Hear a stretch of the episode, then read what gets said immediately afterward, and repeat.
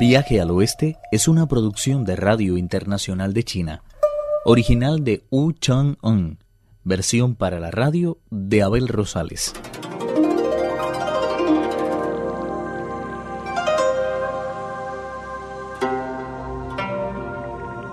El rey mono se ha disfrazado del rey toro para engañar a la princesa toro, primera esposa de este último.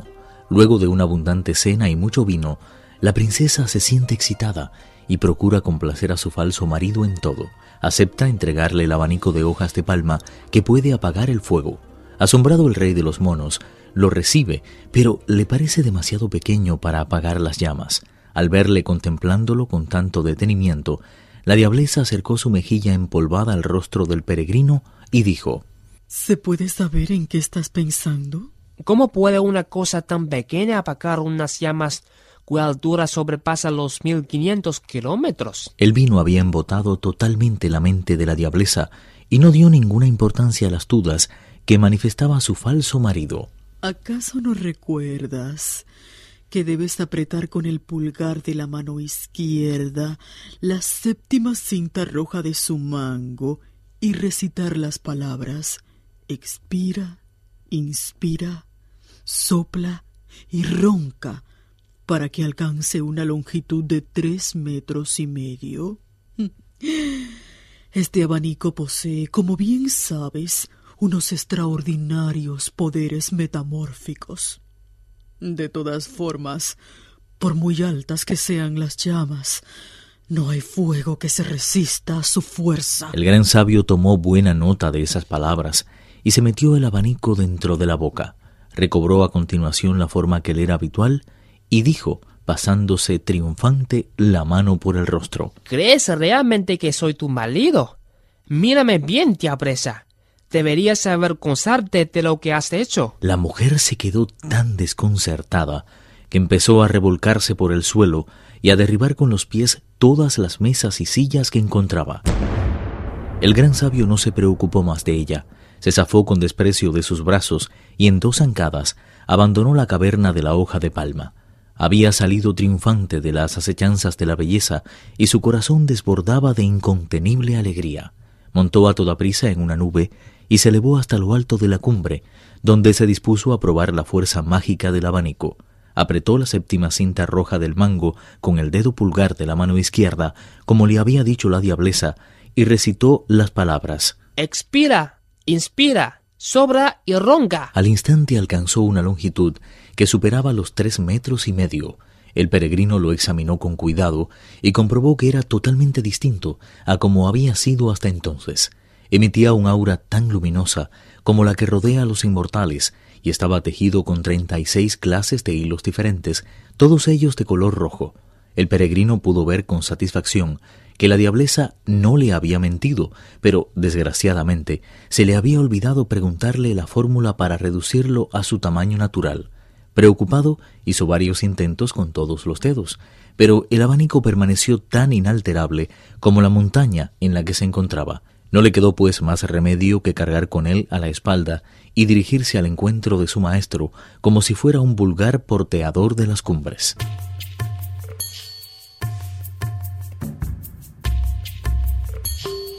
El rey toro quien una vez terminado el banquete en el Palacio del Lago de la Ola Verdosa, se llegó hasta la puerta de los tejadillos acompañado de otros espíritus acuáticos y descubrió que la bestia acuática que utilizaba para viajar había desaparecido. Luego de escuchar a los vigilantes, llegó a una clara conclusión. En el momento mismo de recibir esta invitación, me encontraba luchando con un tal Sun Wukong, un discípulo del monje Tang, que se dirige hacia el oeste en busca de escrituras sagradas. Ese mono es muy inteligente y posee unos poderes francamente extraordinarios. Lo más seguro es que haya tomado la forma de cangrejo y después de observar con atención lo que estábamos haciendo, haya ido a visitar a mi esposa con el fin de quitarle el abanico. Inmediatamente se abrió camino entre las aguas y abandonó el lago. No tardó en llegar sobre una nube a la caverna de la hoja de palma en la montaña de la nube de Jade. Los lamentos y los gritos de la diableza se oían por doquier. Al abrir la puerta de la cueva, vio cómo temblaban las paredes a causa de los golpes de pecho y de las patadas de desesperación que daba la mujer. La criatura de los ojos brillantes parecía asustada ante semejante algarabía. Su rostro ardía de ira cuando abandonó la caverna de la hoja de palma con una espada en cada mano y se dirigió hacia la montaña de fuego. Cuando el rey toro vio al gran sabio con el abanico de hojas de palma a la espalda, surcando alegremente los cielos, se dijo impresionado. Ese mono es tan inteligente que ha conseguido incluso averiguar cómo funciona el abanico. Es claro que si le exijo que me lo devuelva, se negará a hacerlo. Además, si se le ocurre abanicarme con él, puede mandarme a más de 300.000 kilómetros de aquí. Eso le dejará totalmente libre el camino. He oído decir que aparte de él, viajan con él el monje Tan, el espíritu del río de la corriente de arena y un cerdo, que en su tiempo alcanzó la perfección. Creo que lo mejor es que me haga pasar por ese cerdo y trate de engañar al mono. Parece tan satisfecho del triunfo obtenido que estoy seguro de que habrá dejado a un lado la prudencia con la que normalmente se comporta. El rey toro dominaba a la perfección el arte de las 72 metamorfosis y sus habilidades marciales no tenían nada que envidiar a las del gran sabio, aunque su cuerpo era mucho más pesado y por consiguiente menos ágil. Puso a un lado las espadas, recitó un conjuro y tras sacudir ligeramente el cuerpo, se convirtió en la copia exacta de Pache. Dando un rodeo, salió al camino principal. De esa forma pudo encontrarse cara a cara con el gran sabio, al que saludó agitando los brazos. El gran sabio se alegró mucho de verle.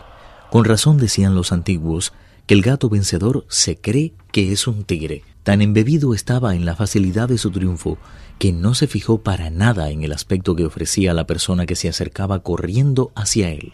Le bastó que se pareciera a Paché para dar por sentado que se trataba de él, Luego de contarle toda la historia de lo sucedido al falso Paché, concluyó diciendo Hice también el papel de rey toro, que la mujer se empeñó en acostarse conmigo. Yo le seguí la corriente, pero cuando logré hacerme con el apanico, la dejé plantada y me vine para acá. Después de tantas fatigas debes de estar muy cansado. Si quieres te puedo llevar el abanico. Parece un poco grande, ¿no? Ni siquiera entonces se preocupó el gran sabio de comprobar la identidad del que le hablaba. Estaba tan seguro de que ya nada podía salirle mal, que entregó de buena gana el abanico al rey toro.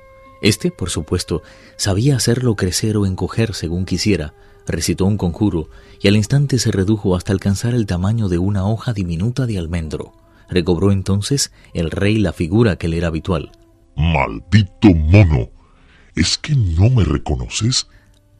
El rey mono estaba tan furioso que cogió la barra de hierro y la dejó caer con fuerza sobre la cabeza del rey toro, pero éste se hizo a un lado y le abanicó con el tesoro que acababa de recobrar. Afortunadamente, cuando el gran sabio se convirtió en un pequeño grillo y se metió en el estómago de la diableza, se tragó sin querer la píldora del elixir para detener el viento.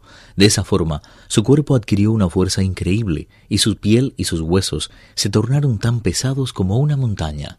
Por mucho que le abanicó el rey toro, no pudo moverle de su sitio.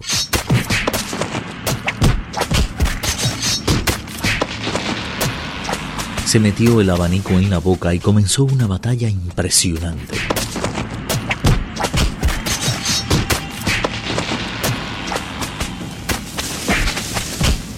El gran sabio socia del cielo y el rey toro, devastador del mundo, desplegaron toda la fuerza que escondían en sus músculos por la posesión de un abanico de hojas de palma.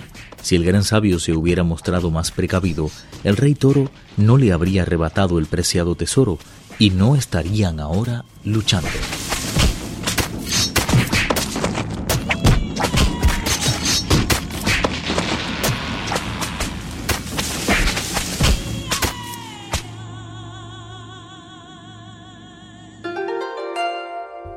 Viaje al Oeste, uno de los cuatro grandes clásicos de la literatura china.